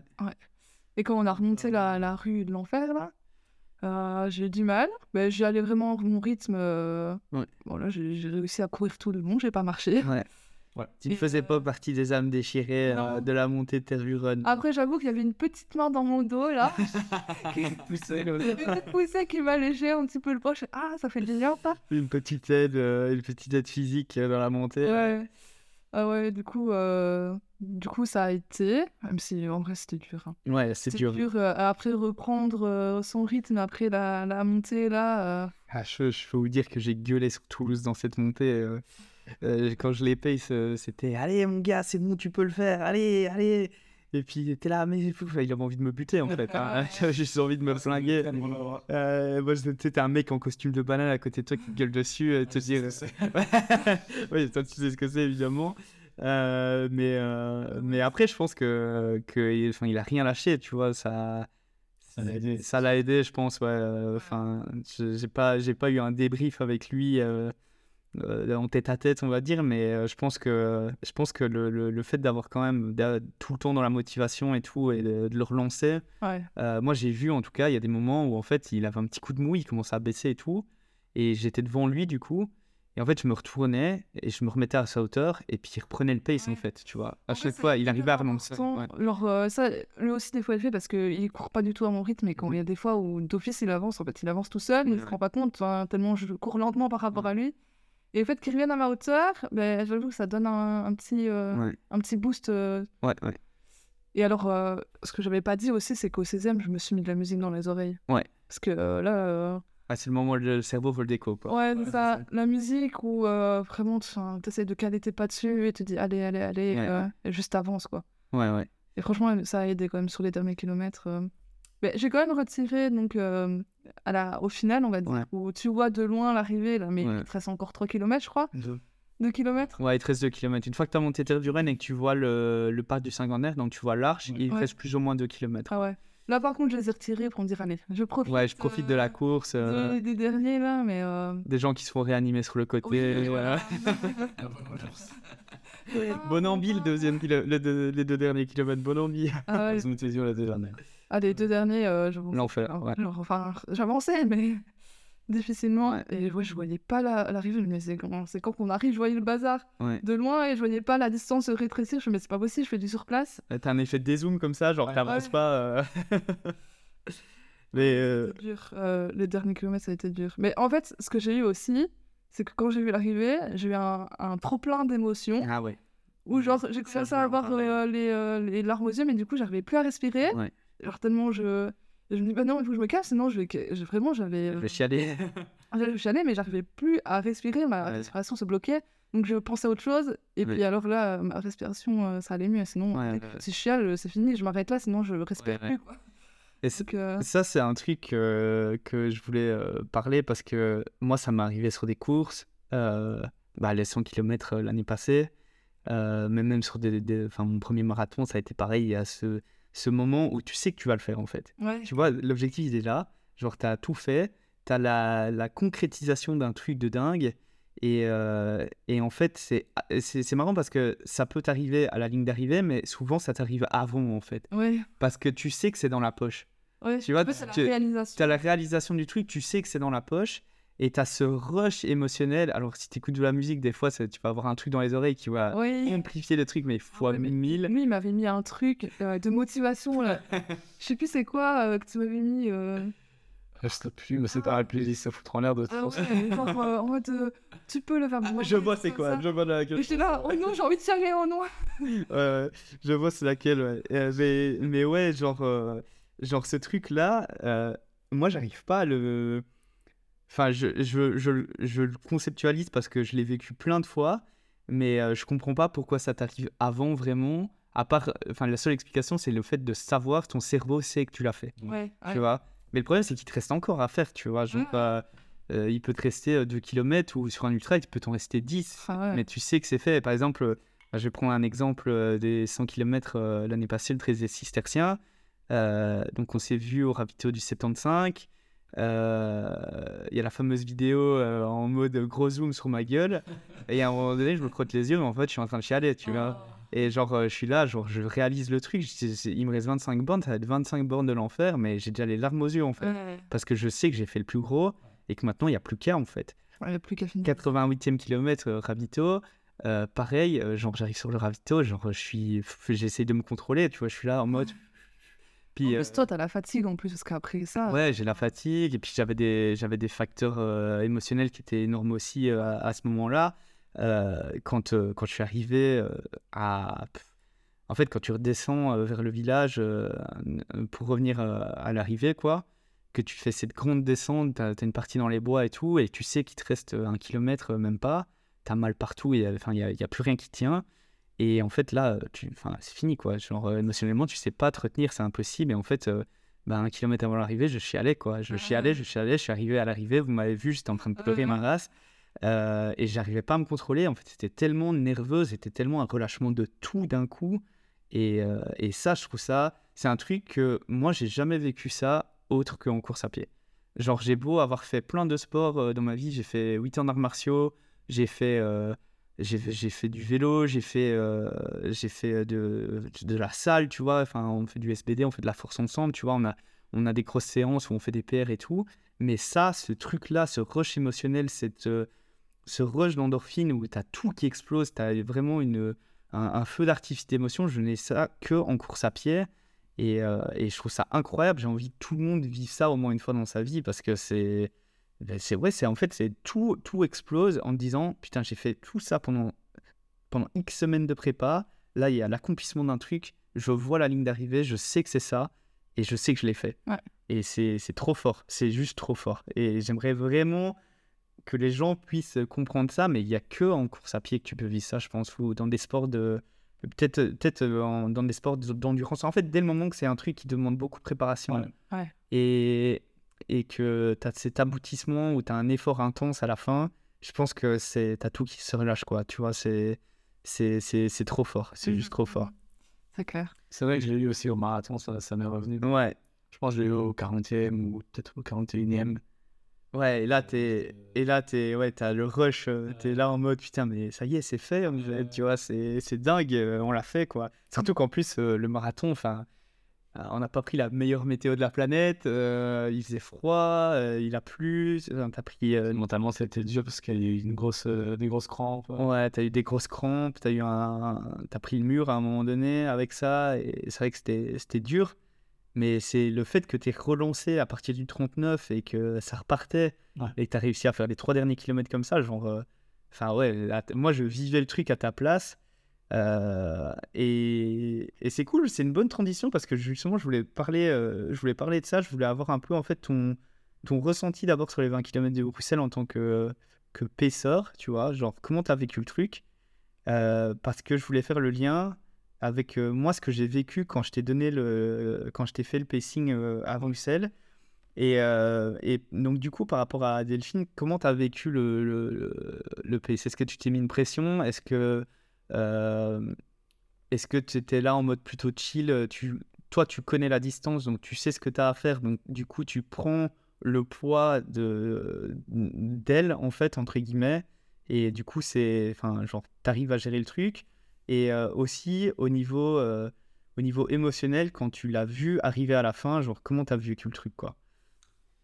Ben, Je me suis pas mis énormément de pression parce que en fait son objectif c'était juste de finir. Je savais que je n'en étais capable. Il avait déjà fait des distances comme 16 km qui sont assez proches au final avec du dénivelé et tout. Donc je savais qu'elle en était capable et la prépa, elle a suivi au maximum qu'elle pouvait avec les blessures. Donc le faire, elle allait le faire, ça j'en étais sûr et certain. Donc pas trop de pression, euh, juste essayer de la motiver au maximum tout le temps, euh, décharger, décharger son stress, des choses comme ça pendant la course. Et euh, sinon, c'était une bonne expérience, j'ai bien aimé euh, faire ça. Mais euh, suivre la prépa aussi, ça a été, ça aide à, à- à la continuité de continu, continu- Continuité. continuité de, de la course et tout. Et euh, ouais, c'est une bonne expérience. J'étais évidemment fier d'elle euh, à la fin. Et euh, moi, je visais en dessous de 2h30, sans lui en parler, mais enfin, je savais qu'elle allait faire en dessous de 2h30 et elle a fait 2h18, donc c'était vraiment Ah ouais, top, nickel, ouais. nickel, quoi. Ouais, vraiment objectif atteint, quoi. Ouais, Ouais. Ouais, à mort. donc, ouais ça c'est top. Et ouais, du coup, euh, à l'arrivée, euh, genre, euh, quand tu l'as vu euh, finir, euh, il y a eu ce craquage, il y a eu ce truc. euh, Qu'est-ce que ça t'a fait, tu vois? Est-ce que ça t'a rappelé des trucs? Est-ce que ça. Euh, je sais pas trop, en vrai, j'étais... Sur le moment, c'était un peu... Enfin, moi, j'étais super content et tout. Et euh, ouais, je sais pas. J'étais juste fier d'elle, en fait.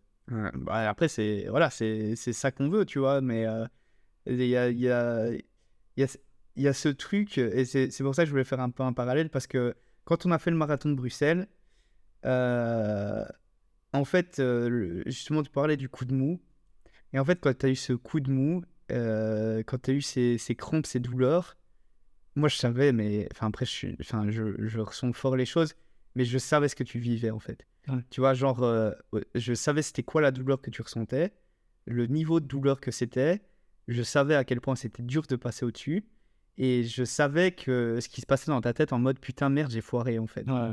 Tu vois? Ça, c'était horrible. Et Mentalement, c'était très dur. euh, parce que sur le moment même, tu te demandes qu'est-ce que t'as foiré dans la prépa, c'est... Qu'est-ce qui n'allait pas, en fait. Ouais. tu mets beaucoup de choses en question alors que tu es encore en course en fait. Ouais. Et ça, ça ouais, je l'avais déjà vécu personnellement. Et en fait, quand tu as vécu le truc, et- j'étais en fait, je savais pas, te tu vois, j'avais envie de te retirer ça. J'a- En tant qu'accompagnant, j'avais envie de d'être là et de prendre ça pour toi. Entre guillemets, j'avais envie de te porter sur mes épaules et puis Ouais, euh, ouais. fini comme ça. Mais je peux pas le faire en fait. Je peux pas te retirer. Déjà, je peux pas te retirer ton marathon parce que c'est pas t'aider. Euh, mais en plus de ça, euh, genre, n'y a pas de solution miracle en fait. Tout ce que tu peux dire à la personne, c'est essayer de la motiver et de lui faire comprendre que, bah, que ça va passer. C'est con, mais Ouais. ça va passer. Ça Ça va va. passer, c'est exactement ce que je dis. Ouais. Ça revient toujours. Ouais, ça... Oui, c'est vrai, ça vrai que J'ai dit, ça revient toujours quand il y a un petit coup de mou. Et au final, bah, le faire passer, t'as réussi mentalement. Euh, J'ai réussi à reprendre. Ouais, c'est ça, t'as réussi à reprendre. euh, Après, le ravito a aidé, genre euh, les groupes, euh, voilà, etc. Euh, et puis on apprend, tu vois, ça c'est des trucs où tu, tu, tu vois, tu te poses. En fait, c'est dur parce que tu te les poses pendant la course et ça te, ça te casse en fait. Parce Ouais. que tu vois un objectif peut-être de temps que tu t'étais mis qui passe euh, devant toi. Et ça, c'est très particulier. Faut le dire, hein, honnêtement, c'est un truc qui est très particulier à la, à la course à pied sur route. Je pense qu'entre elles, tu l'as un peu moins parce qu'il y a tellement de variables dans tes courses.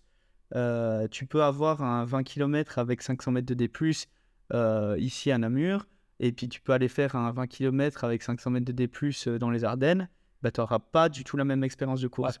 Parce que la technicité du terrain, parce que euh, euh, y a plus de roches, parce que c'est plus accidenté, parce que machin, etc. Alors qu'en course à pied, ben, il n'y a pas beaucoup de variables comme ça. C'est de la route, c'est du bitume, euh, euh, t'as pas beaucoup de dénivelé de base, donc c'est très... Surtout que visuellement, tu le vois, tu entends passer devant toi avec le lièvre, avec le drapeau, avec Ouais. le marqué dessus. Donc quand tu es en dehors de ton temps, bah, tu le vois, il te passe devant et ouais, quand il- tu peux rien y faire. Ouais, quand il- ouais, là vraiment tu peux rien y faire. hein. Là c'est.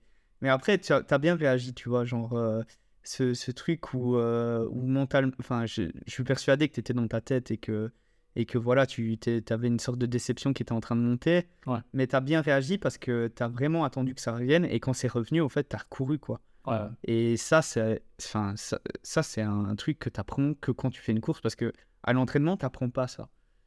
Il n'y a, y a pas un moment donné dans une sortie longue où, euh, où ce genre de mur, ce genre de, de, de, de faille, ça t'arrive vraiment. Tu, tu te pousses jamais à ce point-là à l'entraînement pour que ça t'arrive. Et du coup, il n'y a que en course que tu peux l'apprendre. Ouais. Il n'y a que en course, quoi. Mais ouais, du coup, ça, c'est c'est cool d'avoir un peu ce rapprochement parce que moi j'ai une expérience de pace où, euh, où je suis. J'adore le faire en fait. J'adore le faire parce que moi ça me permet de, de revivre en fait des, des premières courses comme à l'époque où je les fais mais à travers euh, mes amis. Ça me permet de le faire parce que j'ai, tu vois, le rush émotionnel dont tu parlais, euh, moi je l'ai plus sur des courses comme ça. C'est-à-dire que, en fait, si je pourrais peut-être, je pense que je pourrais peut-être l'avoir si maintenant je faisais une prépa spécifique pour un marathon et que j'allais viser genre 3h15, un truc comme ça, où je vais vraiment exploser euh, mon record de, de, personnel de 2018. genre, peut-être que je pourrais l'avoir mais je trouve plus de satisfaction dans, la, dans le fait de voir les gens autour de moi accomplir leurs objectifs que, que moi, mes objectifs personnels, euh, quand je les termine. Quoi. D'ailleurs, j'ai fait la GTLC 85, euh, ou même euh, là, le, le, Home Trail ce week-end, qui étaient deux courses pour moi qui étaient incroyables, où j'ai vraiment kiffé, j'ai adoré, c'était trop bien. En plus, le 85, pour moi, j'ai fait vraiment une belle, une belle perf, mais j'ai pas eu ce j'ai pas eu ce, cachet en fait de la course où, euh, où genre, voilà, j'étais très satisfait de ma course, j'ai adoré, j'ai eu un rush d'endorphine, etc. Mais j'ai pas eu cette explosion émotionnelle comme j'avais avant. Et par contre, ça, je le retrouve en vivant à travers euh, mes potes. Quoi. Quand, j'ai vu, en fait, quand, quand j'ai vu Toulouse passer la ligne d'arrivée et que j'ai vu la galère euh, dans ses yeux et j'ai vu qu'il était blanc mort, qu'il avait tout donné, qu'il était vraiment genre au bout de sa vie, et j'étais là il y avait quand même une petite crainte de ma part euh, qu'il fasse un malaise. Mais bon, euh, d'un autre côté, il s'était quand même bien entraîné. Il avait une belle prépa aussi. Donc, euh, je veux dire, s'il y avait eu un problème avant, je l'aurais décelé. Là, je l'ai quand même forcé à boire. Je l'ai forcé à, à, s'hydrater, etc. régulièrement. Donc, à ce niveau-là, je pense qu'il était safe. il a passé la ligne d'arrivée et j'ai vu vraiment dans son visage l'exténuation, le fait de se démonter, etc. Et en fait, ça m'a rappelé ben, mes premiers mes premières courses comme ça. Et mmh. j'ai vraiment ce, ce truc, je suis ah putain, mais trop bien, trop bien en fait. Je suis trop content d'être là, je suis heureux d'être là, j'avais envie de le faire et ça me fait plaisir de le faire.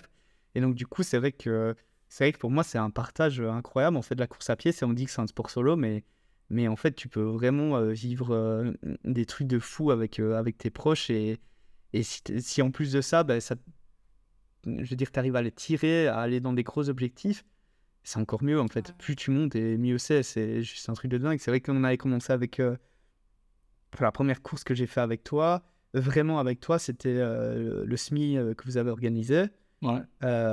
ça, c'était vraiment la première course que j'avais fait avec toi où on est resté ensemble, etc. Et le fait de voir tout le monde accomplir ça dans son groupe, c'est trop bien en fait. C'est juste, c'est juste fou. Mm. Et puis après, bah, Bruxelles, pour moi, c'est le summum en termes d'expérience de pacing que j'ai eu. Euh, d'accompagnants parce que bah, c'était galère, c'est un marathon, c'est une distance mythique. Euh, même si euh, maintenant il y a de plus en plus de gens qui le font, bah, voilà, ça reste quand même. c'est pas tout le monde qui fait un marathon, quoi. C'est une prépa de malade. Il faut. C'est pas en disant je vais courir deux fois 20 km deux week-ends avant que tu vas aller courir un marathon. Sauf si tu comptes y laisser deux genoux, une hanche et peut-être plus si affinité. Mais vraiment, ça, c'est. Est-ce que ça te donne envie de le refaire? Ce genre d'expérience? D'être un PC Ouais. Ouais, ouais. ouais. Genre, euh, est-ce que tu dois le faire euh, peut-être plus euh, pour. bah, évidemment pour Delphine, voilà, mais est-ce que tu dois le faire plus de manière générale pour d'autres personnes? Genre, s'il y a quelqu'un de proche qui dit, qui dit maintenant aujourd'hui, oh, j'ai trop envie de commencer la course à pied, t'as pas envie de m'aider, est-ce que tu ferais le, la démarche ouais. Après, ça dépend de la distance, parce qu'il faut que je me sente suffisamment à l'aise pour, pour le faire, tu vois. Genre là, un kilomètre, je savais bien que c'était. Moi, c'était un truc. Ouais, j'avais l'habitude de le faire, j'en ai fait plein. Euh. Ouais. Et surtout, que, surtout au niveau rythme aussi. Je suis quand même. Euh, enfin, je suis quand même en dessous de toi au niveau rythme. Donc ouais, pour toi, c'est ouais, quoi. C'est vrai. Ouais, physiquement, t'étais capable, ça c'est sûr. Puis, bah, t'as pris pas marathon, t'as pas tout perdu, tu vois ce que je veux dire. Genre, ouais, non, c'est clair. T'as une adaptation physique qui est là, elle reste, et en plus, tu t'es maintenu. C'est vrai que tu as couru un peu moins après, ce qui est compréhensible parce que bah, mentalement, une prépa marathon, c'est un peu euh, fastidieux, on va dire, mentalement. Quoi. Je pense qu'il y a un moment donné, la route, ça commence à, à frapper sévère, on va dire. Euh, bah, ça, évidemment, ça dépend euh, des, des, goûts de chacun. Hein. Moi, je sais que c'est plus trop pour moi. Mais du coup, je sais que c'est plus trop pour toi aussi. Il y a eu un petit dégoût de la route quand même. Il y a eu un petit dégoût de la route quand même, ouais. Bon, mais bon, voilà, après, ça reste, ça reste un terrain d'entraînement. Euh, bah, du coup, voilà, ça c'était euh, les 20 km de Bruxelles. Euh, méga positif pour tout le monde, je pense. hein, euh, on est tous d'accord euh, Ouais, là-dessus. Moi, je- en fait, je suis trop heureuse de me dire, genre, avant, je, sa- 200 mètres, j'étais fatiguée, quoi. Ouais. Et, alors, j'ai, et là, j'ai couru 20 km, quoi. Ouais. Je me serais dit ça euh, il y a 4 ans, que je, je courais 20 km, jamais de la vie, quoi. C'est 20 km, quand même. hein. Ouais, Ouais, c'est pas rien, 20 Ah bornes. non, ça peut- 20 bornes, c'est pas rien. Est-ce que, euh, après ta prépa, etc., est-ce que euh, physiquement, euh, dans ta vie de tous les jours, ça a eu un impact? Après la prépa, donc après la course? Ouais, bah, de manière générale, donc tu vois, tu as ton évolution, on va dire, sur, euh, sur jusqu'où tu es arrivé, donc avant ta prépa et Ouais. après ta prépa. Est-ce que euh, tu sens une amélioration de ta qualité de vie? Est-ce que tu sens une amélioration au niveau physique, au niveau énergie, au niveau sommeil, au niveau mental, au niveau... euh, Euh, alors là, une bonne question. Euh, Je dirais que oui, dans l'ensemble, quand même. Euh, Mais alors après, sur quoi? Ouais, le sommeil, t'es une- enfin, sommeil, euh, t'as t- t'as pas trop de soucis de sommeil à la base, quoi. Non, ça va. euh, Mais en termes d'énergie, de... tu sens que après ta journée de boulot, t'as encore, quoi, tu vois Ouais, non, pas vraiment. Non, tu pas... mais je sais pas, c'est parce que c'est c'est trop près de la course que j'ai pas encore récupéré assez d'énergie. Mhm. Et pour l'instant, euh, je suis je suis canée hein, euh, quand je sors. Mais c- je me demande aussi, c'est parce que j'ai eu ma semaine de... où j'étais blessée là, à la côte, où j'ai rien, rien, Ah foutu, rien foutu. Et je pense que ça m'a bien cassé. Hein. Ouais, ouais. Parce que euh, donc, déjà, avoir une semaine de rien foutre, mais vraiment zéro, et puis faire les 20 km, et puis ensuite reprendre le taf, Ouais, bah, ça- ça en vrai, ça a été dur. Et je, je sens que j'ai mal aux gens quand même Mais- du taf. Mais tu sentais qu'à la fin de ta prépa, on va dire avant la course, Ouais. que tes niveaux d'énergie étaient quand même vachement plus élevés qu'avant ta prépa, quoi. Ouais, ça, ouais, ouais, ouais. Je pense que c'est vraiment le truc là qui m'a cassé, mais euh, Parce que voilà, t'as t'as pas eu de bol, on va dire. Ouais. Mais euh, de manière générale, t'as une, une amélioration de ta qualité de vie. Euh, là, c'est sûr que t'es encore en récupération, Ouais, etc. Mais de manière générale, il y a quand même une amélioration de ta qualité de vie d'avoir fait une prépa comme ça. Et, parce que, comme tu disais, bah, tu courais 200 mètres avant, t'étais morte. Bah, t'as fait 20 bornes, quoi. Donc, euh, d'office, de toute façon, je le sens, euh, même euh, en termes musculaires, euh, je sens que je suis quand même plus ferme, on va dire. euh, plus déjà. tonique. Ouais, plus tonique, ouais. Ouais, donc tu, tu sens que ça change dans ton corps, quoi. Oui. Qu'il se passe des choses. euh, Il se passe des trucs. euh, des trucs. il se passe des choses, c'est magique. Et, après, ton, après ton marathon, enfin, genre, euh, entre ton début, euh, parce que tu avais quand même quelques semis avant, mais entre euh, ton départ du, de prépa de marathon et puis, on va dire, euh, enfin, pas l'après-marathon parce que tu étais quand même cassé, mais genre, comment, c'est quoi l'amélioration que tu as vue, euh, que ce soit physiologique, mentale, euh, sur ta prépa, quoi? Euh, en termes de discipline, je pense que ça m'a bien aidé euh, parce que suivre le programme, j'étais assez carré dessus et je pense que c'était le premier programme que je suivais vraiment seul. Enfin, en tout cas aussi. Ouais. Euh, après, je me suis, je me suis vu progresser euh, pas mal et, et euh, en fait, j'ai perdu la question. Mais, mais au, niveau, au niveau de tes aptitudes physiques, est-ce que tu te sentais plus en Ah oui, bah, ouais, ouais, ouais, ouais. D'office, euh, à la fin de la. Enfin, tout au long de la prépa, je me sentais de, de mieux en mieux. Bon, évidemment, tu as la fatigue des entraînements. Ouais. Et Et là, tu vois. Ouais, tu vois que tu as une évolution et donc fatalement, ben, tu es plus en forme qu'avant, tu sais faire plus de bornes et tout. Donc, ouais, tu évolues euh, et c'est c'est super gratifiant en fait. Et t'évolues vite, en fait. hein. Ouais. Parce Ça, que va- ça va vite. enfin, ta prépa, c'était 12 ou 16 semaines? Euh, C'était 4 mois. 16 semaines. C'était 16 semaines. En 16 semaines, quand tu vois les, les sorties longues que tu fais de base, Ouais. et que tu dis que ton maximum, c'était un SMI, C'était 21 et tu commences à faire des 30 bornes. ouais. D'ailleurs, le premier 30, c'est on a fait ensemble. Ah ouais, on l'avait fait ensemble, ouais, je me rappelle. Et euh, ouais, c'est super gratifiant. C'est vraiment. Enfin, t'es fier de toi en fait, Ouais. d'évoluer comme ça et c'est vraiment cool. Et ça, et ça, c'est, ça, c'est, tu vois, c'est là où, euh, comme je disais tout à l'heure, l'importance de, de, de vraiment aimer le, le parcours avant euh, la destination, parce que quand tu vois que tu évolues comme ça, ça a un impact. En fait, ça te donne juste envie de continuer, quoi. Ouais. Si tu vois pas d'évolution, et ça, c'est un problème que je vois dans d'autres sports, plus euh, comme euh, par exemple euh, juste aller euh, faire de la muscu. Si tu prends pas un coaching, déjà, c'est déjà compliqué, je pense, euh, parce que tu, bah, tu sais pas quoi faire, etc. Tu es un peu à tâtons, t'as pas un truc euh, euh, bien ficelé. Mais en plus de ça, genre, tu vas y aller une semaine, tu vas pas avoir de résultats. Tu vas y aller deux semaines, tu vas pas avoir de résultats. Et en fait, à un moment donné, tu vas y aller un mois, tu vas pas avoir de résultats. Mais par contre, si tu vas six mois, un an d'affilée, euh, là, tu vas avoir des résultats de dingue. Mais tu les verras que dans un, des laps de temps qui sont immenses.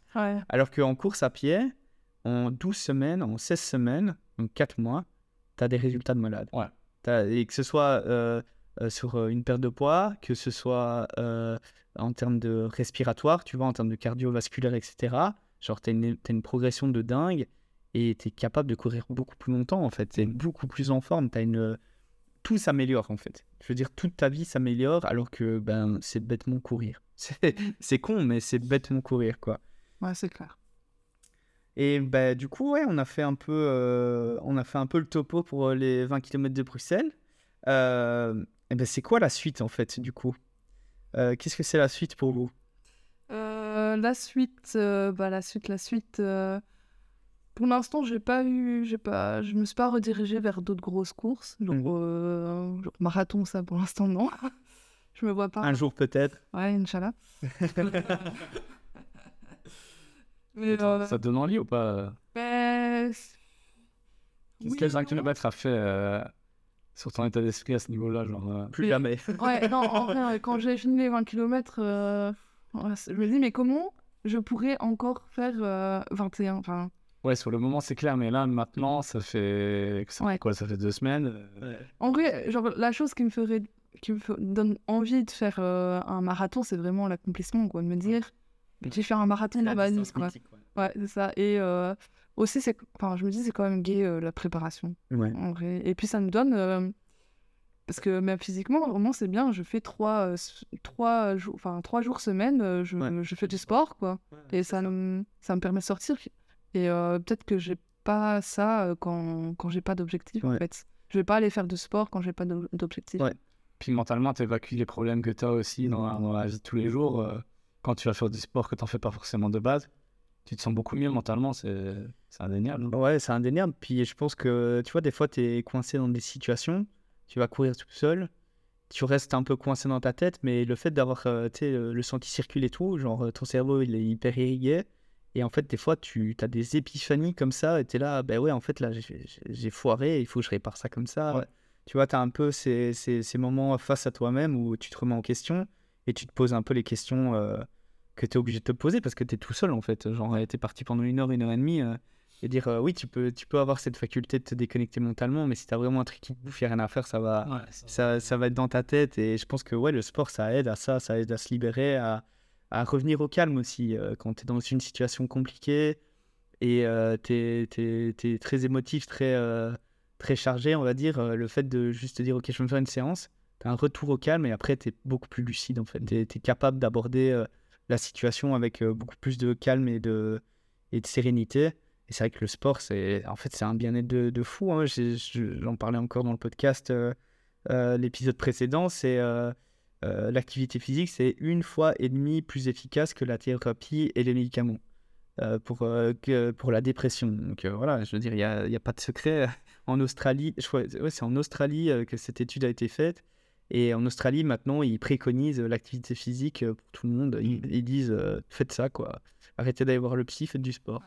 C'est le message, quoi. C'est si seulement on pouvait avoir ça ici, mais bon, voilà, on peut pas tout avoir dans la vie. Euh, mais du coup, ouais, objectif, euh, prochain objectif. Euh, peut-être un marathon un jour. Oui. Peut-être un jour. Ouais, peut-être un jour. Mais sinon, pour l'instant, quelques trails. Ouais. voilà, il y a le Chouf Trail là, non pas. Ouais, début, juillet, qui me donne un peu envie. Après, je sais pas encore trop les distances. Il y en a plusieurs, je, je sais pas trop. Et il y a le, le trail de la laisse aussi. Ouais, les la descente de la laisse. La descente de la laisse c'est 20-21. Ouais. Que j'aimerais bien faire parce qu'en plus, euh, apparemment, c'est pas trop technique. Donc, euh, Non, c'est très abordable. C'est une chouette course. C'est une course nature. C'est vraiment. Euh, ben, en fait, il y a qu'à partir du deuxième kilomètre où tu prends une grosse côte où la plupart des gens vont marcher. Et puis après, c'est énormément de descente. Enfin, de manière générale, je pense que tu descends plus que ce que tu montes. et sur les 21, ouais, tu as 200 mètres de D. Enfin, c'est très abordable. Et en plus, c'est un chouette parcours parce que tu es le long de la rivière et puis euh, Ouais, c'est ça, c'est enfin, beau, ouais, voilà, c'est très, euh, c'est très nature. Euh, et puis tu as un finish qui est quand même assez cool parce qu'en fait, tu tu arrives sur le bord de Meuse à Dinan et tu arrives jusqu'au casino. Et et tu as, vraiment, as vraiment pas mal de monde en fait. C'est assez, c'est assez connu comme course, donc c'est sûr, tu n'auras pas le monde des 20 km de Bruxelles. ça, de toute façon. Mais ça reste une course de la région qui est très très intéressante à faire, je pense, et qui, qui a un beau cachet, qui a une belle valeur et qui a voilà, ça fait, ça fait des années maintenant qu'ils la font. Hein. Je me demande s'ils sont pas plus de 20 éditions hein, déjà. Ah ouais. Ouais, non, donc le parcours, il n'a pas changé. Il n'y a pas de souci à ce niveau-là. Très, très cool à faire. Bah, du coup, ça, c'est en août, si je dis pas de bêtises. C'est fin août, ouais. 26 août, je crois. Ouais, c'est ça. C'est le dernier week-end d'août en général, il me semble. Ok, cool. Et toi, euh, François? Ben, Moi, ça va être euh, du coup plus de route. Enfin, beaucoup moins de route. Ça va être euh, du trail, hein. des plus grosses distances. Ah, donc là, pour le Chouf Trail, je pense que ça va être 50 km. Si la prépa se passe bien, ouais. il reste quand même euh, que 3 semaines. Euh, 3 semaines. Ouais. Et euh, normalement, ça devrait bien se passer. Bien se passer, ne t'inquiète pas, ça va bien se passer. Euh, ben ouais, du coup, 50 euh, km et c'est quoi qu'on disait tout à l'heure 1200 mètres de D+. 1200 mètres de D+, c'est relativement plat, enfin on va dire roulant. maintenant, il y a une grosse partie technique, ça je m'en rappelle. mais c'est vrai que le parcours est très très chouette. Et ça, ça va être cool pour toi parce que tu vas rentrer dans ce truc euh, euh, où c'est pas comme un marathon où tu as un pace régulier, etc. c'est de la gestion. Quoi. En fait, tu, dois, tu peux y aller que à l'effort ressenti. Tu peux pas y aller en regardant ta montre et dire euh, je vais faire un kilomètre à, à 5-10 le kilo. Non, ça va être. tu vas sortir ce que tu peux en fonction de ton état et puis il y aura des moments de bien, de bien et des moments de moins bien. Quoi. ça, j'ai hâte d'être à la course en fait pour tester ça. Ouais. Parce que ça va beaucoup changer par rapport à la route, quoi. Ah ouais, ça, ça, ça a rien à voir avec la route. C'est, ça que j'aime bien dans, dans, le trail euh, que, que j'advertise beaucoup. C'est ce, ce, il y a beaucoup plus de variables en fait. Il y a beaucoup plus de variables et il y a beaucoup plus de spécificité, on va dire, euh, à cause du terrain. Euh, maintenant, ça ne retire rien à la route. je retire rien aux gens qui font des, des, des marathons et qui sont des métronomes parfaits, affûtés comme jamais. Parce que pour moi, c'est très dur de tenir un pace euh, régulier, euh, rapide pendant 42 euh, bornes. mais c'est pas du tout le même monde, en fait. Ça n'a rien à voir. Et je pense que d'ailleurs, les gens qui viennent de la route, qui viennent sur le trail, ils ont beaucoup de mal à s'adapter parce que justement, il y a trop de variabilité dans le terrain. Alors que les gens qui viennent du, du trail, et particulièrement l'ultra, ils performent sur le marathon alors qu'ils n'en font jamais. quoi. Ils vont faire deux mois de spécifique. Bah, il y a un exemple très récent au marathon de Paris, c'est Mathieu Blanchard qui est fait deuxième à l'UTMB il arrive au marathon de Paris, il fait un mois avec les, enfin, il fait un, mois de prep spécifique avec des Kenyans et euh, il tape euh, moins 2h30, un truc comme ça au marathon, quoi. Donc, euh, enfin, voilà, je veux dire, tout est dit. faites du trail et puis faites de la route de temps en temps pour vous amuser, vous allez perdre. mais voilà, du coup, du coup, c'est cool, ça reste des cools objectifs pour cette année-ci. J'ai hâte de, j'ai hâte de faire ça avec vous. Ouais. Ça va être chouette. Et, et bien, du coup, c'est la fin de cet épisode. Euh, on a fait presque une heure et demie d'épisode. on l'a pas vu passer. Euh, dites-moi ce que vous en avez pensé euh, dans les commentaires sur Insta, etc. N'oubliez pas de suivre la prépa podcast sur Spotify. lâchez une petite review parce que ça aide pour le référencement. Et comme d'habitude, Facebook, Instagram, suivez la prépa podcast. Et quant à moi, bah, je vous souhaite une excellente semaine euh, d'entraînement. Euh, gros grind dans vos projets comme d'hab. Et on se voit à la semaine prochaine. Et ciao, ciao.